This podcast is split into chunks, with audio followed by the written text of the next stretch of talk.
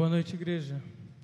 Que o nosso bom Deus continue presente entre nós, que Ele encontre e alcance espaço nos nossos corações. Também nesse momento onde nós nos assentamos, respiramos para meditar e para pensar na palavra de Deus.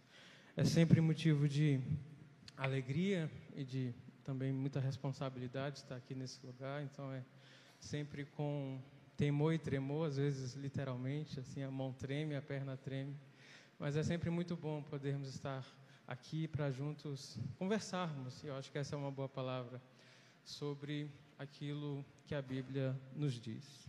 Hoje nós vamos meditar num texto que é muito conhecido, certamente você já o leu, você conhece algumas frases marcantes desse texto, por isso eu peço que você abra a sua Bíblia, se assim você o puder, no capítulo 8 do Evangelho de João. Nós vamos ler os primeiros 11 versículos, João capítulo 8, de 1 a 11.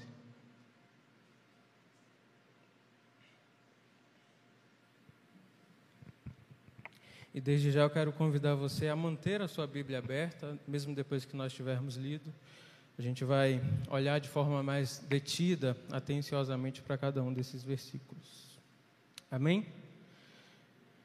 Que diz assim, versículo 1: Jesus voltou ao Monte das Oliveiras.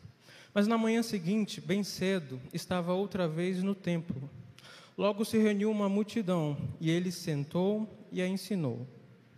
Então os mestres da lei e os fariseus lhe trouxeram uma mulher pega em adultério e a colocaram diante da multidão. Mestre, essa mulher foi pega no adultério, disseram eles a Jesus. A lei de Moisés ordena que ela seja apedrejada. O que o Senhor diz? Procuravam apanhá-lo numa armadilha, ao fazê-lo dizer algo que pudessem usar contra ele. Jesus, porém, apenas se inclinou e começou a escrever com o dedo na terra. Eles continuaram a exigir uma resposta, de modo que ele se levantou e disse: Aquele de vocês que nunca pecou, atire a primeira pedra. Então inclinou-se novamente e voltou a escrever na terra. Quando ouviram isso, foram saindo, um de cada vez, começando pelos mais velhos, até que só restaram Jesus e a mulher no meio da multidão. Então Jesus se levantou de novo e disse à mulher: Onde estão os seus acusadores? Nenhum deles a condenou? Não, Senhor, respondeu ela. E Jesus disse: Eu também não a condeno. Vá e não peque mais. Curve suas cabeças, vamos orar mais uma vez, dizendo: Pai, nós somos gratos por tudo aquilo que tu és por tudo aquilo que o Senhor tem feito em nossas vidas. Obrigado por esse momento, pelos hinos que foram entoados. Obrigado porque o Senhor já falou aos nossos corações, Senhor. Pedimos também que a tua palavra, que é eficaz, que é poderosa, que é atual, fale aos nossos corações, que nós estejamos abertos para ouvir aquilo que o Senhor deseja falar para nós, ainda que muitas vezes isso nos incomode profundamente, isso nos deixe desconfortáveis, Senhor mas que nós possamos ser confrontados pela tua palavra e nesse movimento de confronto e conforto nos tornarmos cada dia mais parecidos com teu filho Jesus. É assim que nós oramos em nome de Jesus. Amém e amém.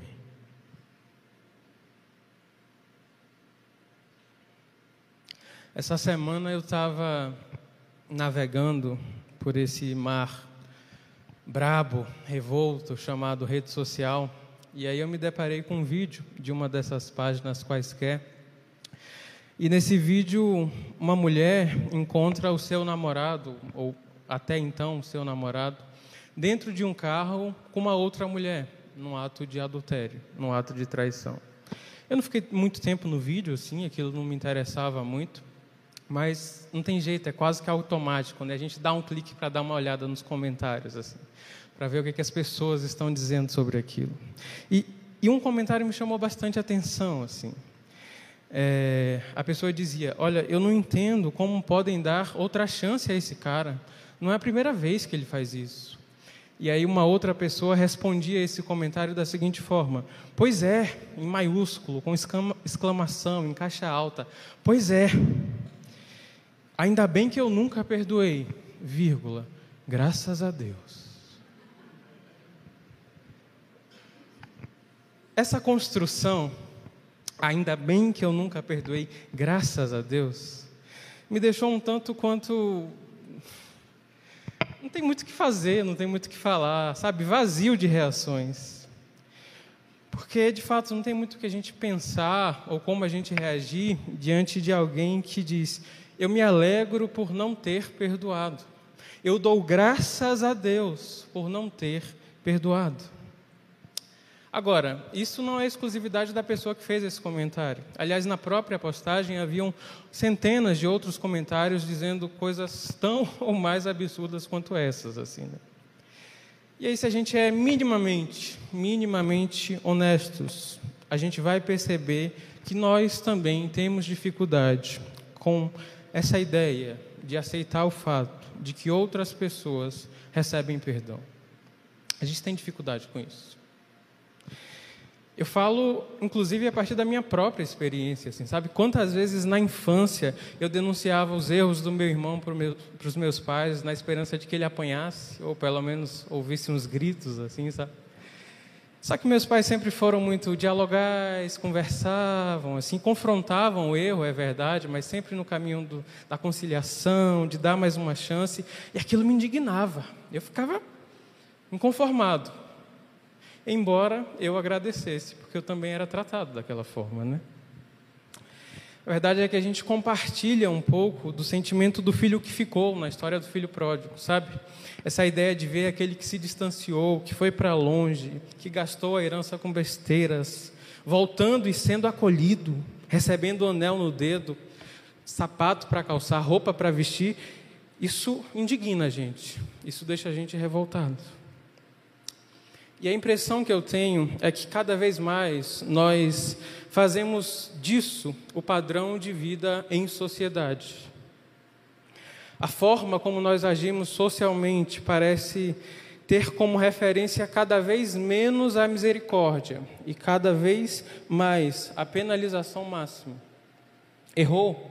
É rua, problema seu, se vira, apedreja, mata, cancela. E a pergunta que eu faço é a seguinte: onde é que fica o Evangelho em toda essa história? Onde fica as verdades que nós encontramos na Bíblia e em Jesus em toda essa conversa? Porque Jesus está o tempo todo nos confrontando, por meio da forma como ele viveu.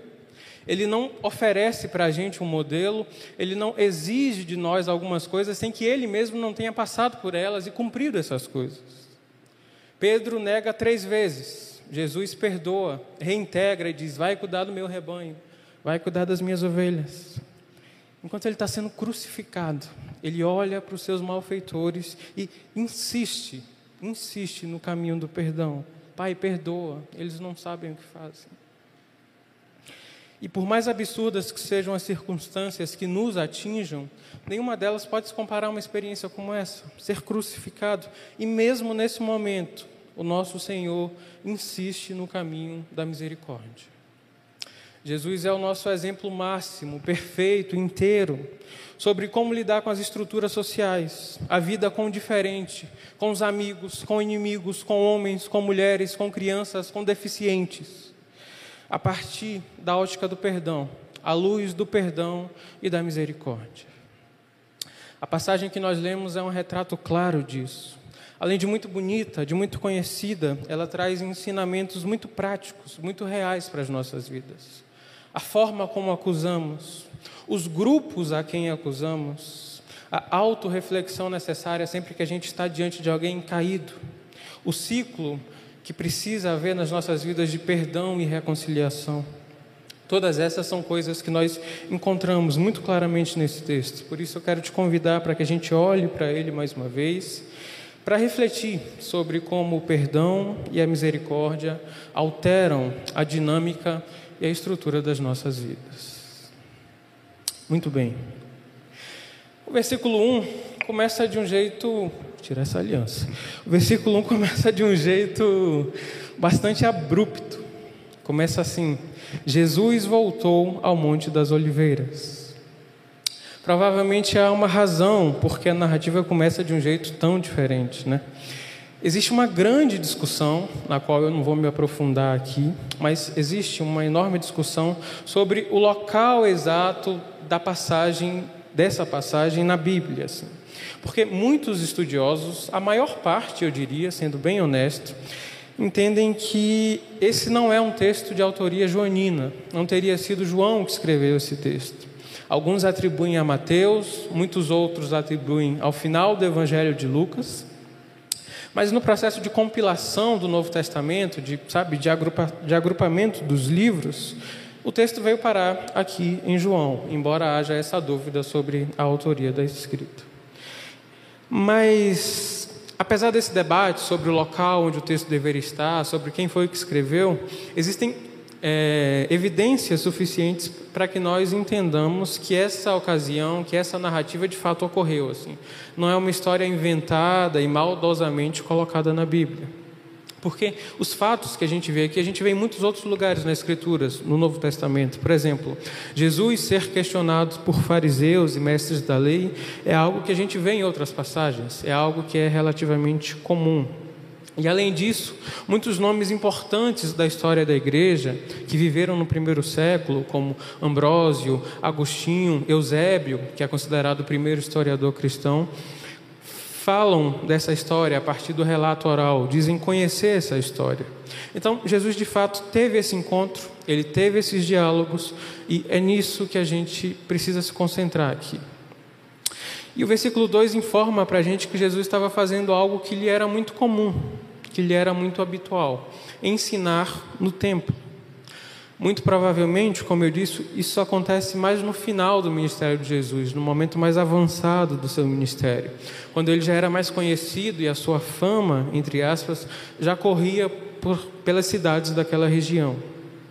Isso ajuda a gente a entender porque uma multidão, como diz o versículo 2, o cercava e o ouvia.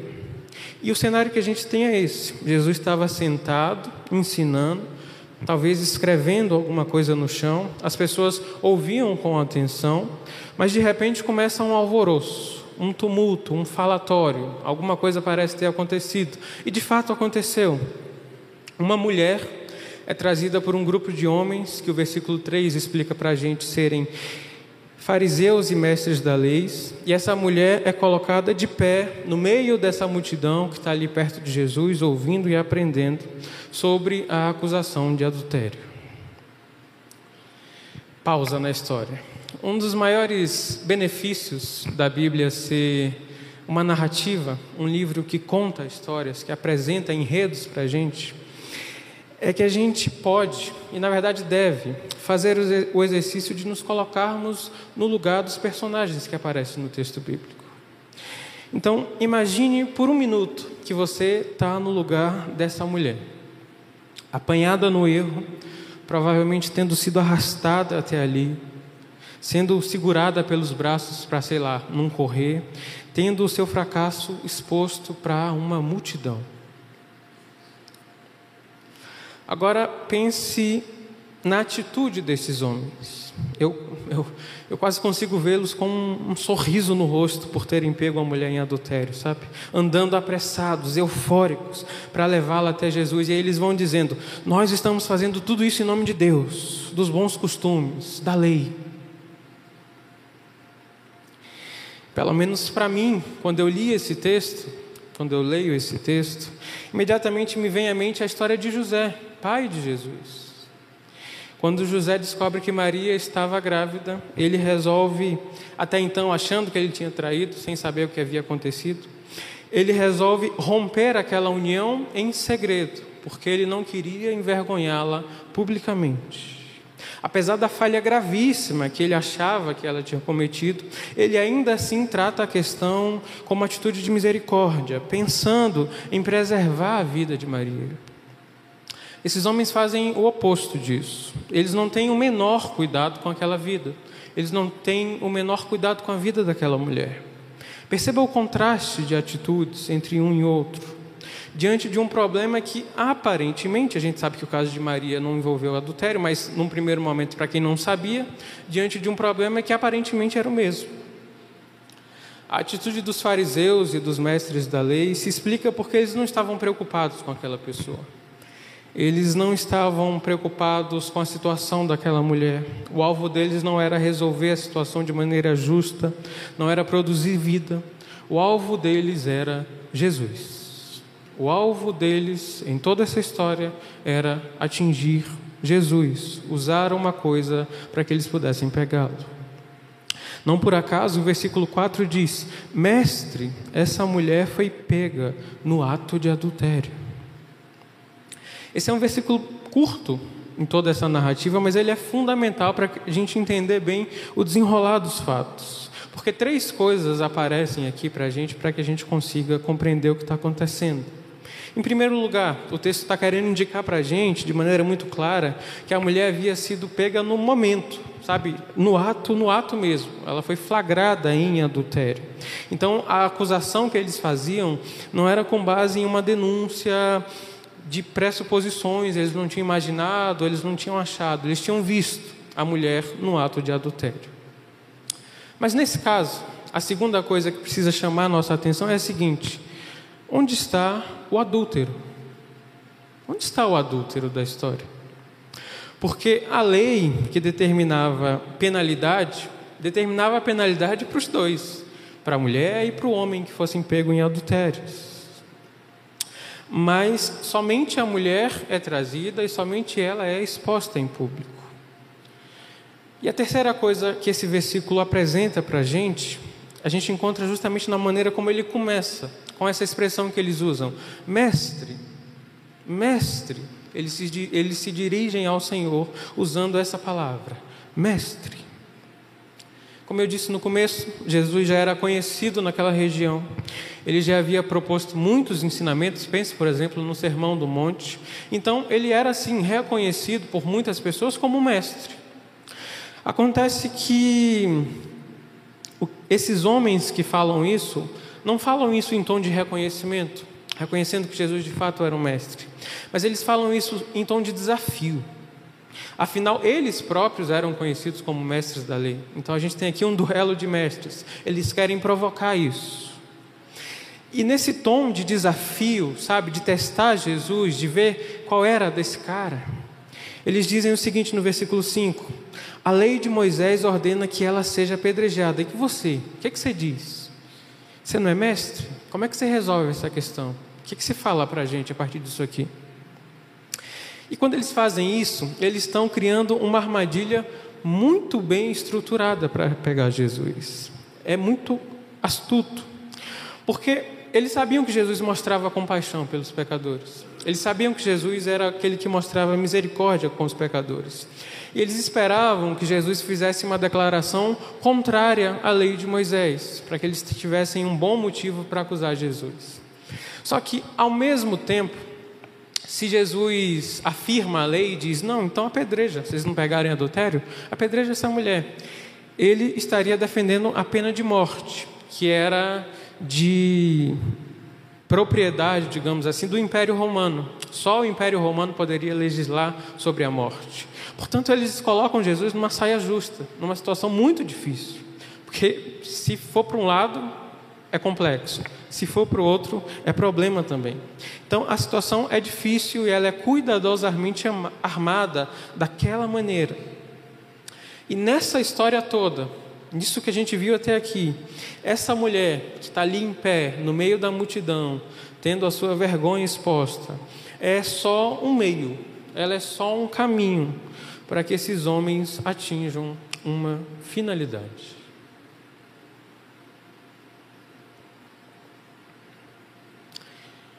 A mesma lei que prevê penalização para a mulher, prevê penalização para o homem, mas eles só trazem a mulher. A mesma lei que diz que se alguém estiver prestes a cometer um pecado e a testemunha, uma testemunha, soubesse disso, a compaixão deveria falar mais alto e a testemunha deveria orientar o pecador e tentar impedir, fazer com que a pessoa não pecasse. Mas essas testemunhas não levam nada disso em consideração, elas permanecem em silêncio nos momentos que antecedem o adultério, embora provavelmente estejam seguindo essa mulher para ver para onde ela ia. Eles negligenciam, ignoram a sua obrigação moral de orientar essa mulher. Eles querem pegá-la e usá-la. E é nessa hora que a gente precisa parar um pouco no texto e pensar a respeito da nossa própria sociedade, dos nossos meios, daquilo que a gente tem construído como sociedade. E, sabe, é triste notar e ter que admitir que nós também usamos grandes temas, questões complexas, histórias, vidas, dores, para afirmar determinadas posições, para fazer disso uma armadilha, acabando com a vida de pessoas. Em 2020, todos nós, ou a maioria de nós, acompanhou o caso de uma menina de 10 anos que engravidou do tio que a estuprou. E esse tio a estuprava desde que ela tinha 6 anos de idade. E basicamente, a questão foi tratada em termos de sim, ela tem o direito legal de abortar. A lei ampara essa menina para que ela possa abortar. E do outro lado as pessoas diziam: não, ela não pode fazer isso, de jeito nenhum. Esse foi o debate. Assim a questão foi trazida a público. Assim a garota foi trazida a público. O seu caso foi amplamente ventilado nas redes sociais, na imprensa. Ela teve a sua dor exposta sem o menor cuidado a sua família foi exposta, pessoas foram até a casa dela, pessoas foram até o hospital onde ela estava internada. E eu me pergunto quantas dessas, quantas dessas pessoas de fato se preocuparam com aquela garota. Porque a impressão que eu tenho é que tudo foi usado para reafirmar posições políticas, ideológicas, para vencer um debate, para trazer seguidores a partir da dor profunda de uma criança. No final do ano passado, repercutiu também um outro caso, o caso da mulher da casa abandonada em São Paulo. Não sei se vocês viram isso. Essa mulher foi acusada pelo FBI de manter uma outra mulher em condições análogas à escravidão, isso lá nos Estados Unidos.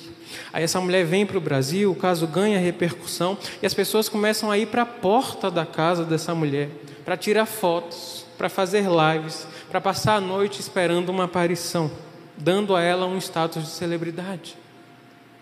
Sabe, o absurdo, o absurdo da história individual de pessoas, muito rapidamente vira palco de satisfação para uma multidão. Quantas vezes eu e você nos pegamos discutindo sobre o casal cristão, seja ele anônimo, seja ele famoso, que se divorciou, e a gente faz isso sem o menor cuidado, sem o mínimo de informação, especulando. E cada vez mais o que eu vejo na sociedade é uma tendência para que a gente se posicione e opine sobre tudo. A gente precisa se posicionar e a gente precisa opinar sobre tudo. Os assuntos mais complexos, mais difíceis, controversos, para cada um deles a gente precisa ter uma, opinião bem formada. Qual a sua opinião sobre isso? Qual a sua opinião sobre aquilo? O que, que você pensa? O que, que você acha? Onde você se posiciona? E eu fico me perguntando, não há mais espaço para dúvida, sabe? Para abstra abstração, para dizer, eu não sei. Será que nós, de fato, fomos chamados para sermos especialistas em atualidades, para debatermos o tempo todo, de todo jeito, em todo ambiente, todo tipo de questão? Isso tudo é muito ruim. Isso tudo é muito ruim porque essa lógica onde é tudo preto no branco, sim ou não, verdadeiro ou falso, não é capaz de assimilar completamente histórias, vidas, pessoas, dores. E nesse sentido é muito didático nós voltarmos para o texto e olharmos para a reação de Jesus diante daquelas pessoas que o estavam questionando. Observe. A lei manda apedrejar. O que, que você diz? Essa é a pergunta. Jesus, porém, apenas se inclinou e começou a escrever na terra. Algumas pessoas afirmam que, que essa atitude de Jesus foi uma sacada para ganhar tempo, para conseguir pensar. Mas eu não acho que essa seja uma boa interpretação. A melhor leitura que eu encontrei sobre essa atitude de Jesus é que com ela ele manifesta a sua recusa em entrar no debate nos termos ditados pelos mestres da lei e pelos fariseus. Eles usam a mulher, eles plantam uma armadilha, eles querem um posicionamento imediato, definitivo de Jesus. Mas Jesus não embarca nesse caminho. Ele não precisa embarcar nesse caminho. Isso, sem dúvidas, ensina muito para nós também. Porque, ainda que o mundo diga o contrário, que a internet nos apresse a dar um veredito, que as pessoas exijam posicionamento, nós não fomos chamados para legislar sobre tudo, para falar sobre tudo, para ter opinião sobre tudo. Porque em muitas ocasiões é melhor calar, orar, refletir, pedir a Deus a capacidade de amar, de agir com misericórdia. E olhando de novo para o texto, quando Jesus finalmente se levanta para dar uma resposta, versículo 7, depois de muito ser indagado, depois de muito ser questionado, depois de deixar claro que ele não queria aquele caminho, depois de tudo isso, ele se levanta e diz: Aquele de vocês que nunca pecou, atire a primeira pedra. Então inclinou-se novamente e voltou a escrever na terra. A atitude de Jesus é fantástica. É fantástica a forma como ele dá a resposta diante de uma situação tão controversa, numa armadilha. E, mais uma vez, uma armadilha astuta, bem organizada, bem pensada. Porque ou ele atentava contra a lei ou ele atentava contra o sistema romano. Isso na mente dos fariseus e dos mestres lei, da lei. Mas Cristo não pode ser encaixado na limitação dualista, para ou ímpar, do pensamento humano. Então ele coloca no debate um ponto que estava esquecido, mas que é central: a interpretação da lei à luz da misericórdia. Interpretar a lei com base, com sustentação, com os pés na misericórdia. Os fariseus se orgulhavam de serem os guardiões da lei, de cumprir cada vírgula da lei, de dar dízimo até das especiarias, das ervas, mas eles se esqueciam do fundamental, que o centro da lei é o amor. O centro da lei é o amor. Aliás, é o próprio Jesus que resume os dez mandamentos em dois: ame ao teu Deus de todo o teu coração, ame ao teu próximo como a ti mesmo. Então, quando Jesus dá a sua resposta, ele lembra esses homens da necessidade de misericórdia, de perdão, de amor, convidando para que eles se autoexaminem, quando ele diz: aquele de vocês que nunca pecou. As palavras de Jesus acertam o profundo da alma desses homens. E como resultado, a gente vê no versículo 9: foram saindo, um de cada vez, começando pelos mais velhos, até que só restaram Jesus e a mulher no meio da multidão. A resposta de Jesus é fantástica porque ela abre um caminho, ela abre uma possibilidade de vida e de transformação, quando só a morte parecia possível. É por isso que essas palavras precisam ecoar para cada um de nós ainda hoje. Porque nelas nós encontramos a possibilidade de não agir a partir do ódio, da vingança, da crueldade. É verdade, diariamente a gente se depara com situações absurdas, chocantes.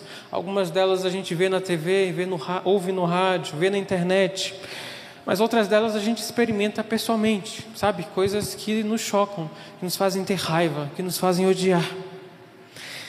E sempre que isso acontece, nesses momentos, muitas vezes a tendência que nós temos é desejar a aniquilação dessas pessoas que praticam o mal, aqueles que agem de um jeito que nós não consideramos correto, que parecem não ter nenhum tipo de valor, nenhum tipo de ética, de moralidade, que não estão dentro de um padrão religioso que a gente considera sadio.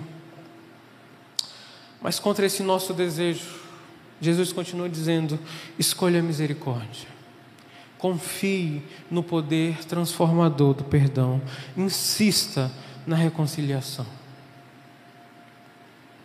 Eu tento fazer o exercício de pensar que eu não sei quem de fato eu sou, no sentido das coisas ruins que eu poderia praticar, porque eu fui alcançado por Cristo. Então, eu não desenvolvi todo o meu potencial de malignidade, sabe? Eu não aprendi a ser tão mal quanto eu poderia ser. Mas ainda assim, sendo crente, estando aqui, falando, lendo esse texto, às vezes eu me pego pensando cada tipo de coisa, sabe? Fazendo uns planos, desejando umas catástrofes que eu digo, meu Deus, como é que pode?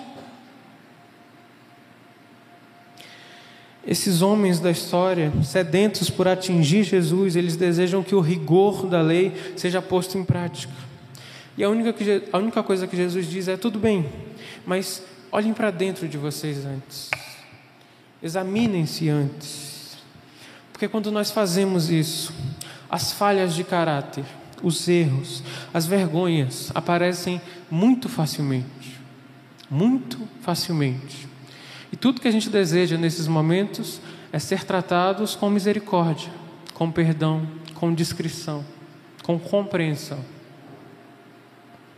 Uma coisa era a forma como eu achava que os meus pais deviam tratar o meu irmão, Outras coisa, outra coisa era a forma como eu queria e achava que eles tinham que me tratar.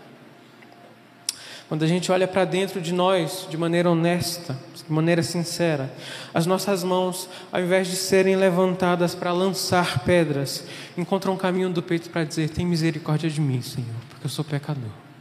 Tem misericórdia de mim, porque eu sou pecador. E quando a gente se conscientiza disso, conscientes disso, nós estendemos tudo aquilo que recebemos perdão, graça, misericórdia, amor ao nosso próximo, ao nosso semelhante.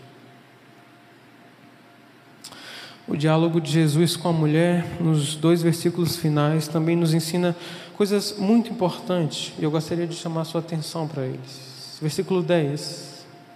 Então Jesus se levantou de novo e disse à mulher: Onde estão seus acusadores? Nenhum deles a condenou? Não, Senhor, respondeu ela.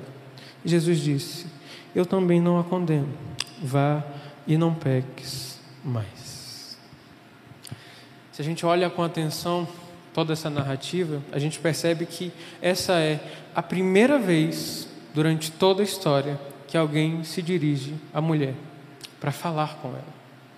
Ela estava o tempo todo ali em pé, ela foi trazida sobre a acusação de adultério, ela estava humilhada, provavelmente chorava de cabeça abaixo. E ao mesmo tempo ela estava tão perto do Salvador, daquele que poderia mudar a sua realidade. Mas o peso das acusações, das ameaças, a impediu de ter um, um diálogo com Jesus, de ter um encontro com Jesus. Isso certamente precisa nos fazer pensar e a gente precisa se perguntar: será que os nossos ambientes eclesiásticos, será que a nossa presença, as nossas atitudes têm trazido pessoas para que elas tenham um encontro com Jesus? Ou a maneira como a gente age, as coisas que a gente faz, comunicam uma mensagem de acusação tão forte, tão constante, tão implacável, que afasta as pessoas de Cristo? A nossa atitude precisa ser de pessoas que, que promovem encontros daqueles que estão doentes, daqueles que estão cansados, daqueles que estão feridos, daqueles que estão caídos, com a pessoa que pode curá-las: Jesus Cristo, o Filho de Deus. Por isso, meu irmão, só apontar para o que a Bíblia diz, só apontar para o que ela exige, não é suficiente. Não é suficiente. Quando uma pessoa, por exemplo, te procura e diz: Olha, eu preciso de ajuda porque eu estou sofrendo, eu estou viciado nisso, naquilo, sabe? Minha vida está complicada, me ajuda. Não adianta você olhar para ela e dizer: Olha, cuidado, hein? A Bíblia condena isso. Quando alguém te pede ajuda porque está lutando contra desejos sexuais com o mesmo sexo, por exemplo, não é suficiente dizer: Ah, mas a Bíblia diz que é pecado, sai dessa. Se a pessoa chegou a esse ponto de te procurar, de querer ajuda, ela certamente sabe de tudo isso. Ela tem a plena noção de tudo isso. E o que ela menos precisa nesse momento é de mais acusação, de mais imposição, de mais opressão. Porque é verdade, de um lado está aquilo que a Bíblia diz, e nós acreditamos, nós cremos, nós confiamos, nós nos submetemos, sim. Mas do outro lado existe a realidade da vida que é feita de cores. Algumas são alegres, são vivas, e a gente se orgulha delas, mas outras cores são nubladas, são tristes, são cinzentas. A gente não se orgulha, mas essas cores permanecem ali. O que nós precisamos nesses momentos, diante dessas pessoas, é olhar para elas e dizer: Eu estou contigo. A gente vai caminhar junto, vai sorrir, vai aprender, vai chorar e juntos a gente vai ter conversas, encontros, comunhão com aquele que pode transformar a nossa realidade. A mulher da nossa história certamente teve a sua vida transformada pelas palavras de Jesus. E se a frase, aquele que nunca pecou, atire a primeira pedra, é tão famosa, sabe, é tão viva na nossa memória, a frase final de Jesus nesse diálogo também precisa ser: Eu também não a condeno. Vá e não peque mais. Eu leio essa primeira parte da frase, eu também não a condeno, quase que como uma ironia de Jesus. Onde é que estão os teus acusadores? Nenhum deles te condenou? Não, Senhor. Ah, então quem sou eu para te condenar? Também não te condeno. Quando na verdade a gente sabe que é justamente o contrário. Porque Ele não condena, ninguém pode condenar. É por isso que eu quero te lembrar, meu irmão e minha irmã. Nenhuma, nenhuma condenação há para aqueles que estão em Cristo Jesus. Amém, igreja? Ainda que o sistema religioso, legalista, cruel, carnal, insista em dizer o contrário, lembre-se: não há condenação para aqueles que estão em Jesus. Por isso você pode, inclusive, se perdoar perdoar os seus erros, as suas falhas, as suas escolhas ruins, abandonar a culpa, abandonar o pecado, abandonar as acusações, a humilhação. Em Cristo você é perdoado. E exatamente porque em Cristo você é perdoado, que você é chamado a viver de um jeito diferente, a não pecar mais. A segunda parte da fala. Porque o pecado não precisa ser aquilo que define a sua identidade. Adúltero, gay, ladrão, prostituta, cobrador de impostos, corruptos. Todos esses nomes são esquecidos. Nós ganhamos novos nomes. Filho amado de Deus, filha amada de Deus, perdoados.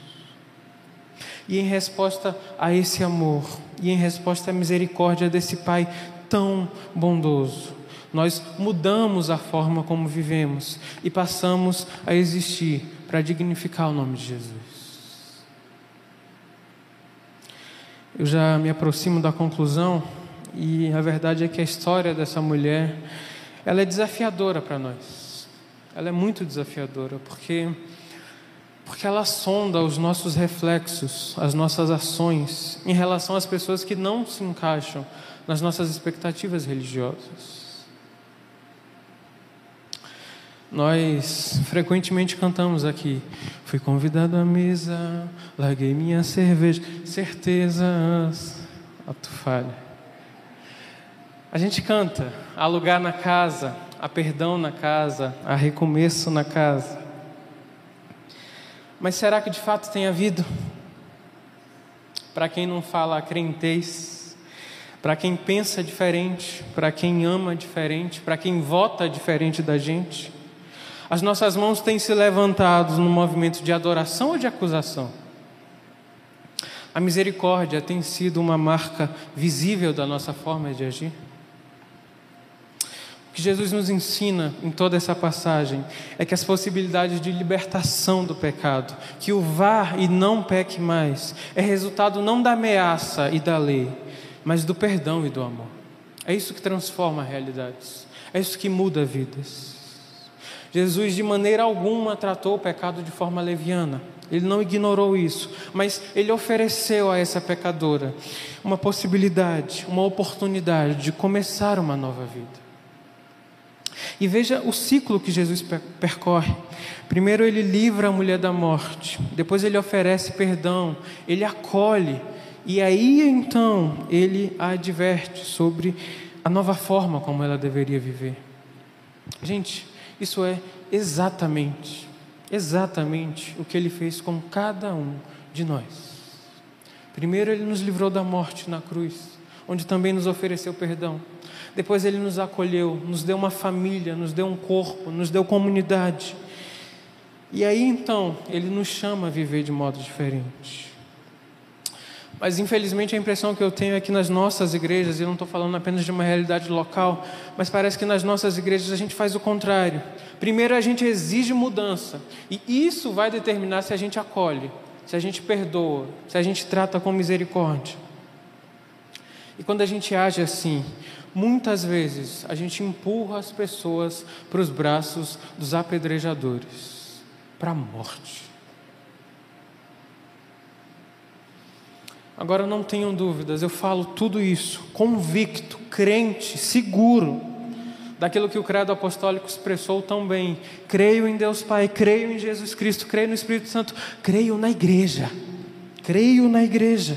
Creio na comunhão dos santos, creio nisso aqui, no partilhar da vida, das histórias, das dores sabe? Nenhum órgão público, nenhuma política social, nenhuma empresa, nenhuma dessas coisas pode transformar tão radicalmente as estruturas da nossa sociedade como a igreja pode fazer. Eu tenho plena convicção disso. Mas para isso ela precisa ser corajosa. Para isso ela precisa ser corajosa. Num mundo repleto de fobias, xenofobia, homofobia, num mundo repleto de ismos, racismo, machismo, legalismo, terrorismo, ser corajosa não é se juntar aos acusadores, não é apanhar pedras, não é apontar o dedo, sabe? Não é usar temas sensíveis, histórias de vidas como armadilha. Ser corajosa é erguer a voz para dizer: Nós acreditamos no perdão, porque nós fomos perdoados. Nós cremos no caminho do amor, porque o nosso Deus é amor. Nós insistimos, ainda que o mundo diga que não vale a pena, ainda que algumas pessoas digam, graças a Deus eu não perdoo, nós insistimos em agir com base na misericórdia. Porque as misericórdias do Senhor são as causas de nós mesmos não sermos consumidos.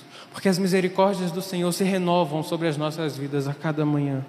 E por causa disso, a gente estende isso ao mundo, a gente estende isso às pessoas, a gente anuncia o reino de Deus, a gente promove o encontro daqueles que estão caídos, feridos, machucados com Cristo Jesus.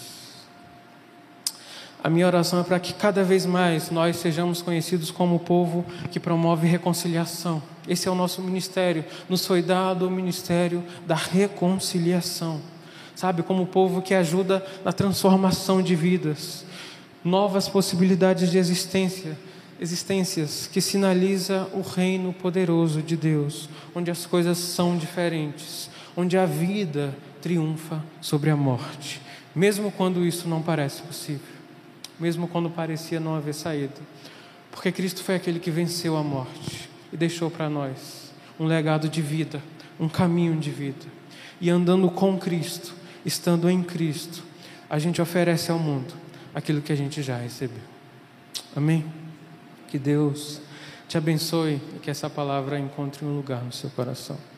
O ministério de louvor pode tomar seu lugar. Fique de pé, vamos orar. Pai, Pai nosso, Tu és o nosso Pai, Tu és o nosso bom Deus, Tu és aquele a quem nós rendemos toda a glória todo louvor e toda honra, Senhor. Nós nos colocamos diante de Ti pedindo, em primeiro lugar, perdão. Perdão porque muitas vezes nós não somos capazes de perdoar. Perdão porque muitas vezes o nosso agir, o nosso caminhar no mundo, não é pautado pela misericórdia, mas sim pela máxima ofensiva possível, Senhor. Nós te pedimos perdão por essas coisas, ó Pai. Quebra o nosso coração, quebra as nossas histórias Quebra o nosso egoísmo, Senhor.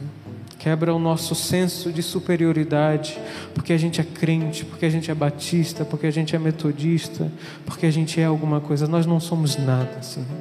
Nós não somos nada. Nós somos pecadores que foram alcançados pela graça de Deus. Ajuda-nos a espalhar isso para o mundo, ó Pai. Ajuda-nos a espalhar a mensagem da cruz que nos chamou, que nos atraiu Ajuda-nos a sermos quebrantados pelo teu amor, que é tão impressionante, que é tão maravilhoso, Pai. Eu oro por essa igreja, para que, para que ela seja corajosa no mundo tão mau, no mundo tão perverso, para que ela seja um sinal do teu reino, Senhor, contra tudo de ruim que existe por aí, Pai. Nós louvamos o teu nome pela tua bondade, envergonhados, mas agradecidos, confrontados, mas confortados pelo teu amor, Senhor. Teu é o reino, teu é o poder, tu é a glória, Senhor. Que teu nome seja louvado de geração em geração. Em nome de Jesus nós oramos. Amém e amém. Eu olho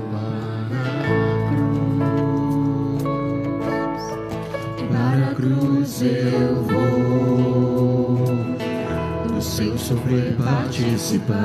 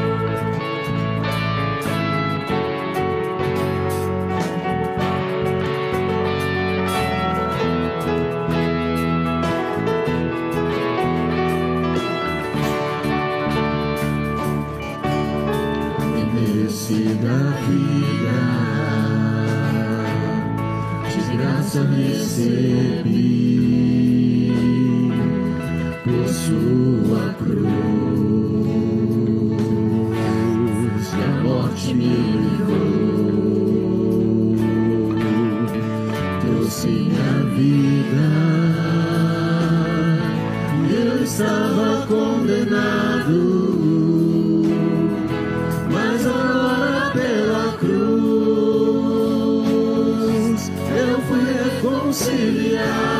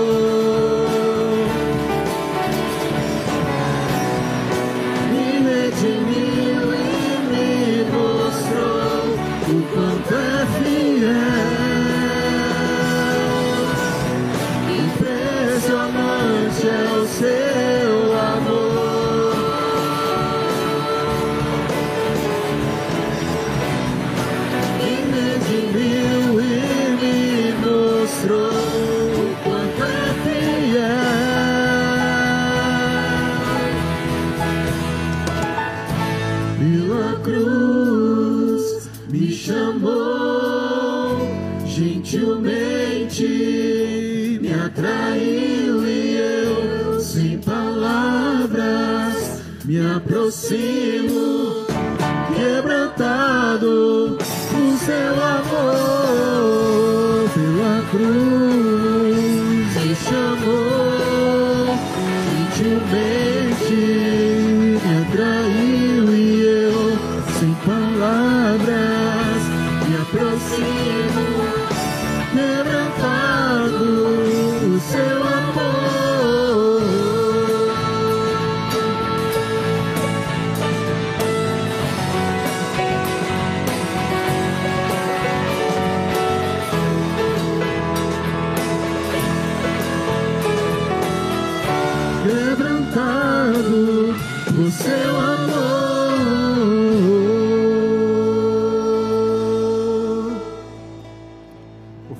Feche os seus olhos e a gente vai orar agora ao nosso Deus.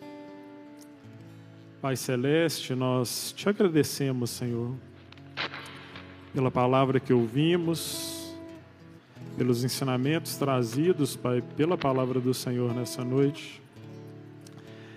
Que teu Santo Espírito, Pai, ele quebrante verdadeiramente os nossos corações, Pai Pai, de maneira que nós sejamos perdoadores como o Senhor nos perdoou, Pai. De maneira, Pai, que nós sejamos capazes de olhar para dentro de nós mesmos, Pai, e percebermos o quão pecadores nós somos, Pai. Que nós não somos melhores que ninguém, que nós não valemos mais do que ninguém, mas que nós somos pecadores, Pai, pecadores perdoados por uma graça que nós não merecemos, Pai. E que essa graça merecida, Pai, ela transborde por meio das nossas vidas na vida daqueles que não nos merecem, que nos pisoteiam, que nos chateiam, na vida daqueles, Pai, que são diferentes de nós, de maneira, Pai, que Teu perdão seja uma realidade, Pai, que nos alcance e alcance aqueles que são colocados no nosso caminho, na nossa história e na nossa jornada, Pai. Nos quebranta, nos ensina, Pai a vivermos a realidade do ministério que recebemos do Senhor, o ministério da reconciliação, Pai. De amarmos uns aos outros, de amarmos os diferentes, Pai, de proclamarmos o ano aceitável da tua salvação, Pai. Para aqueles que ainda não te conhecem, Pai. Que sejamos instrumentos, Pai, do Senhor nessa semana, Pai. Para que por meio do amor, por meio do perdão, nós possamos apresentar, Senhor, a tua palavra àqueles que não te conhecem e que convivem conosco, Pai. Na esperança de que eles também sejam alcançados por esse perdão que um dia foi derramado nas nossas vidas. Que a graça do Senhor Jesus, o amor de Deus o Pai, a comunhão e a consolação do Espírito Santo do Senhor se façam presentes em nossas vidas nessa semana que iniciamos aqui na casa do Senhor. Em nome de Jesus. Amém. Amém? Por favor, você pode se assentar mais um minutinho, a gente vai dar dois breves avisos. Nós vamos iniciar uma turma de batismo. É, em função dos feriados que vem nas próximas duas semanas, o pessoal pediu para a gente iniciar no início de maio. Então, nossa turma de batismo começa no dia 7 de maio, tá? Então, se você não se inscreveu e quer se batizar, dá tempo ainda, tá bom? E vou passar a palavra para o Daniel, ele tem um aviso final. Depois desse aviso do Daniel, a gente está encerrado.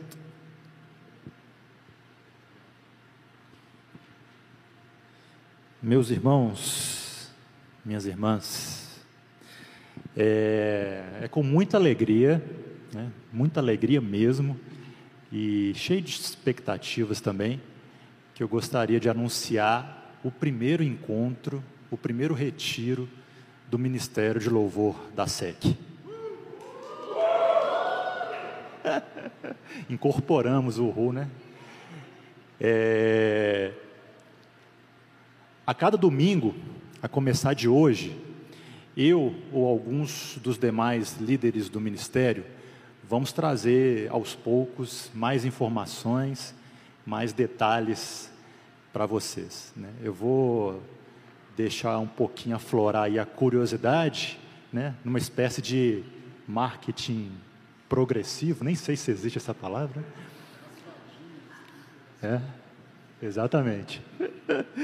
E a primeira informação que a gente gostaria de dar é a respeito da data, né, dia 23 a 25 de junho de 2023, né, é, é o último final de semana do mês de junho, né, o último final de semana do primeiro semestre de 2023.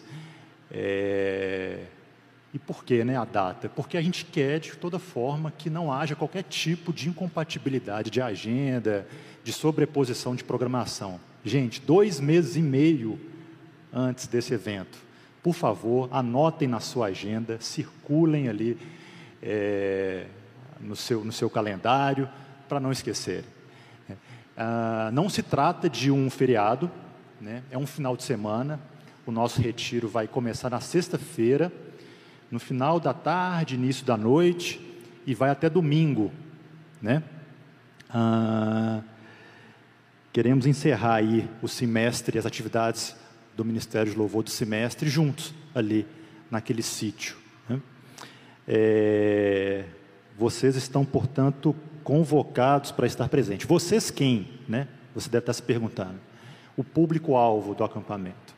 É, vocês que fazem parte da equipe do vocal, né, do Ministério de Louvor, vocês que fazem parte da equipe do instrumental, vocês que fazem parte da equipe técnica de transmissão, vocês que fazem parte também da equipe técnica de operação de áudio, vocês que estão temporariamente licenciados tá, do Ministério de Louvor, como Elidiana Gonzaga, Maicon Joel, Éber Olivetti, Talita Braga, né? faço questão de falar o nome e o sobrenome para ser mais incisivo. Né? É, e também vocês, familiares dessas pessoas, é, porque a gente entendeu que não seria conveniente nem oportuno retirar pai, uma mãe, um filho do seu respectivo núcleo familiar durante um final de semana. Então você que é marido, esposa, filho ou filha de qualquer desses, dessas pessoas que fazem parte do Ministério de Louvor, estão, com, estão convocados também, convidados a fazer parte desse, desse acampamento. Vai haver programação também para as crianças, né, para maridos e esposas, então não se preocupem com isso. Ah, é, mais alguma coisa? Bom, eu vou, eu vou, eu vou deixar então as, próximos, as próximas informações para os próximos domingos. Mas a gente queria dizer, queridos, que nós, da liderança do Ministério de Louvor, estamos muito contentes e muito felizes com essa oportunidade. Deus tem colocado esse desejo no nosso coração há um bom tempo e a gente está cheio de expectativas e cremos que isso vai ser um momento abençoado na sua vida pessoal, espiritual, ministerial, eu tenho certeza que tem o potencial de colocar não só o Ministério de Louvor, mas a nossa comunidade também num novo patamar de maturidade espiritual, compromisso e, e propósito, né? Então, orem por nós. Em breve vocês também vão ficar sabendo da forma como vocês podem ajudar esse retiro acontecer. Vai haver alguns movimentos aí, mas enfim, cenas para os próximos domingos. Tá? Amém. Isso aí. Julião, mais algum? Não? Estamos liberados, então.